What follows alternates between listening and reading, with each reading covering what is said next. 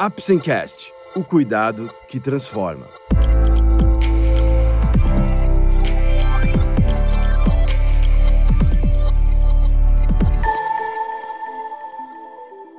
Hoje vamos falar sobre a importância de realizar exercícios físicos em casa durante a pandemia para minimizar as perdas da massa e função muscular. Vamos lá? O Apsencast é um oferecimento da Apsen Farmacêutica. Através desse podcast, vamos levar para você conhecimento e informações de qualidade sobre temas relevantes na área da saúde, de uma forma leve e acessível, porque para nós da Apsen, cuidado também é instruir. Neste episódio da série do Apsencast, relacionado aos cuidados que devemos tomar durante esse tempo que temos passado em casa, falaremos sobre atividade física e o exercício físico. Após as diversas orientações governamentais, com a indicação de promoverem o distanciamento social, houve uma importante limitação da locomoção, com o fechamento das praças e parques, piscinas, academias, dentre outros locais nos quais os pacientes podem realizar os exercícios e as atividades físicas. O sedentarismo apresenta uma relação causal com quase 30% de todas as mortes por cardiopatia, diabetes mellitus e câncer de cólon. O número anual de mortes atribuídas ao sedentarismo foi estimado em mais de 5 milhões em todo o mundo no ano de 2019. Inúmeros são os benefícios das atividades físicas e dos exercícios. As mudanças no estilo de vida poderiam reduzir essas taxas de mortalidade, além de serem positivas para a saúde mental, bem-estar, qualidade de vida e auxílio na perda de peso corporal. Evidências acumuladas indicam que tanto o treinamento aeróbico quanto o de resistência são importantes para a manutenção da saúde cognitiva e cerebral em idades avançadas. Uma simples caminhada de 30 minutos se associa ao menor risco de dano cognitivo, e na medida em que os níveis de atividade física aumentam, a taxa de declínio cognitivo diminui. No atual combate ao sedentarismo, a atividade física entra como um dos principais pilares para o tratamento e para a prevenção. O corpo humano necessita de movimento. Este seria o verdadeiro motivo para a indicação assertiva. Uma das armadilhas que jogam contra o movimento corporal e a favor do sedentarismo pode ser o descaso ou a falta de conhecimento para a orientação dos exercícios. É de suma importância que os profissionais de saúde saibam definir se a atividade física tem o mesmo significado do exercício físico. Se pararmos um minuto para pensar, do momento que levantamos da cama até o momento que retornaremos para a mesma cama, quantos passos foram dados durante o dia? Atividade física é qualquer movimento corporal produzido pela contração muscular e que faz aumentar o gasto de energia. Logo, se pensarmos em caminhar em um ambiente aberto ou mesmo no intradomiciliar, pode ser considerado uma atividade física? Sim, a caminhada deve ser orientada e estimulada a todas as faixas etárias, principalmente em um momento de isolamento social. Quando extrapolamos esses dados para os estudos populacionais, como por exemplo a população adulta norte-americana, obtemos os seguintes resultados: 60% não participam regularmente de qualquer atividade física, 25% são sedentários ao extremo e não se exercitam de forma alguma, e a caminhada, jardinagem e trabalho no quintal são as atividades mais populares é importante lembrar que alguma atividade física é melhor que nenhuma, e quanto mais passos diários, mais saúde para o cérebro e coração. Uma estratégia que vem sendo orientada é seguir as orientações da pirâmide da atividade física com objetivos prudentes para aumentar a movimentação diária com o intuito de reduzir o tempo dedicado a outras atividades.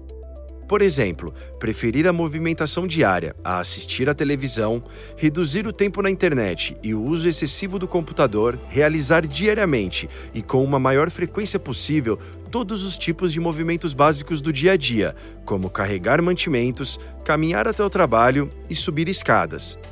E pelo menos duas vezes na semana realizar atividades físicas relacionadas ao lazer, como jardinagem, caminhadas, yoga, exercícios de flexibilidade e realizar três vezes por semana exercícios planejados. Voltando às definições, exercício físico é a atividade física planejada, estruturada, repetitiva e intencional, e a aptidão física são os atributos relacionados com a maneira pela qual se executa uma atividade física. Como permanecer em isolamento social e realizar os exercícios físicos? Para a população que é jovem e não tem doenças crônicas ou limitações funcionais, permanecer ativo é de extrema importância. Estratégias na prescrição de exercícios devem ser implementadas para a manutenção do condicionamento aeróbico e da força muscular. Muitos exercícios, como o HIIT, que é o treinamento intervalado de alta intensidade, podem promover a manutenção ou o ganho do condicionamento físico, mesmo em épocas de isolamento e distanciamento social. Uma dica interessante é fracionar as sessões para aqueles que não conseguem dispor de um tempo contínuo, com três séries de 10 minutos ao longo do dia. Pode-se priorizar os exercícios com grandes grupamentos musculares e os multiarticulados, aqueles que utilizam mais de uma articulação por vez, com o peso corporal como carga nos exercícios de resistência do tipo flexão de braço, barras, abdominais e agachamentos. Lembrar que estes exercícios de força e resistência não necessitam de um grande espaço para serem realizados. Para os moradores que residem em prédios, uma estratégia interessante pode ser subir escadas, caminhar ou correr em áreas livres nas dependências, evitando as aglomerações, que são importantes para manter o condicionamento físico e o bem-estar mental. Mas neste ponto, sempre esteja atento às orientações sobre as restrições locais. Orientações como hidratação e alimentação também são importantes para os praticantes de exercício, principalmente de alta intensidade. Outra orientação válida é sobre os exercícios de altíssima intensidade, que neste momento devem ser desaconselhados devido à alteração do sistema imune após as sessões mais intensas. Não é o momento de treinos para maratonas nem ultramaratonas, assim como esportes competitivos, principalmente aqueles com mais participantes ao mesmo tempo. Para aqueles indivíduos idosos com condicionamento físico prejudicado e com a síndrome da fragilidade, exercícios dentro do domicílio são de extrema importância e necessidade. Realizar exercícios lentamente, sem pressa, podendo fazer em vários períodos do dia, ao invés de ser tudo de uma vez só, é recomendável. Priorizar pelos exercícios que mimetizem as principais atividades do dia a dia, principalmente as trocas posturais, como é o caso do exercício de levantar e se sentar de uma cadeira com ou sem apoio.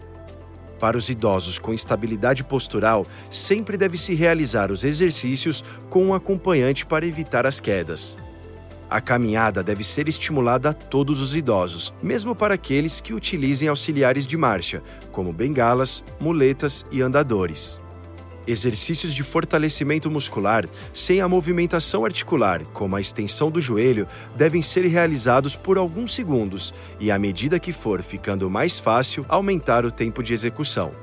Para os idosos mais robustos, podemos orientar a prática de yoga, dança, caminhada e até mesmo as escadas. Lembre-se sempre de realizar os movimentos lentamente. Manter-se ativo é o melhor remédio neste conturbado período de isolamento e distanciamento social. Esse foi mais um episódio do Apsencast. Esperamos ter conseguido esclarecer um pouco mais sobre a importância da prática de exercícios em casa durante a pandemia para minimizar as perdas da massa e função muscular. Lembre-se que, para o diagnóstico e tratamento corretos, é essencial procurar um profissional da saúde.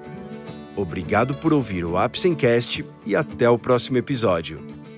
Este é um podcast feito pela Apsen em parceria com o Dr. Marcelo Starling médico, especialista em fisiologia do exercício, especialista em geriatria e professor responsável pelo Ambulatório de Doenças Musculoesqueléticas do Serviço de Geriatria do Hospital das Clínicas da Universidade Federal de Minas Gerais, CRMMG 61367, RQE 36937 e RQE 31125. Apsen Farmacêutica, o cuidado que transforma.